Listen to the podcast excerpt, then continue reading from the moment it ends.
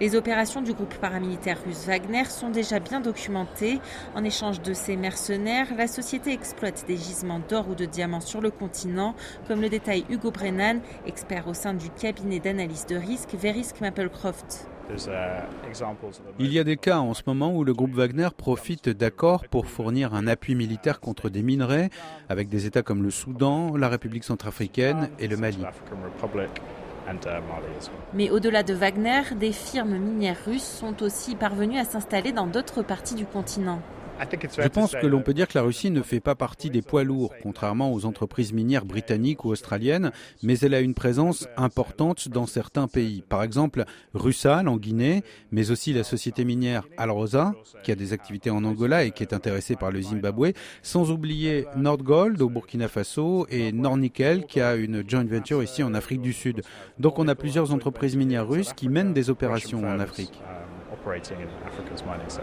Moscou se saisit donc d'opportunités, mais mène aussi une stratégie calculée, selon Jay Truesdale, PDG de la société de conseil Veracity Worldwide. La Russie se déploie typiquement dans des pays mal gouvernés qui ont bien souvent hérité de liens avec elle, remontant parfois au temps de l'Union soviétique. Et on peut observer qu'il y a des connexions entre les différentes entreprises qui ont des activités sur le continent et le Kremlin. Le secteur minier est toujours un secteur stratégique et il serait donc étonnant que cela n'aille pas au-delà d'une simple relation opportuniste. Grâce aux ressources sur son propre territoire, la Russie figure pourtant déjà parmi les plus importants producteurs de minerais comme le palladium, le nickel ou les diamants. Mais elle a plusieurs intérêts à se tourner aussi vers l'Afrique. Tout d'abord, il y a un manque de transparence quant à ces investissements. Certaines exportations de minerais comme les diamants y sont plus difficiles à tracer, sans compter que plusieurs des minerais sur lesquels la Russie a des vues en Afrique sont essentiels en termes de production militaire et pour la sécurité générale du pays.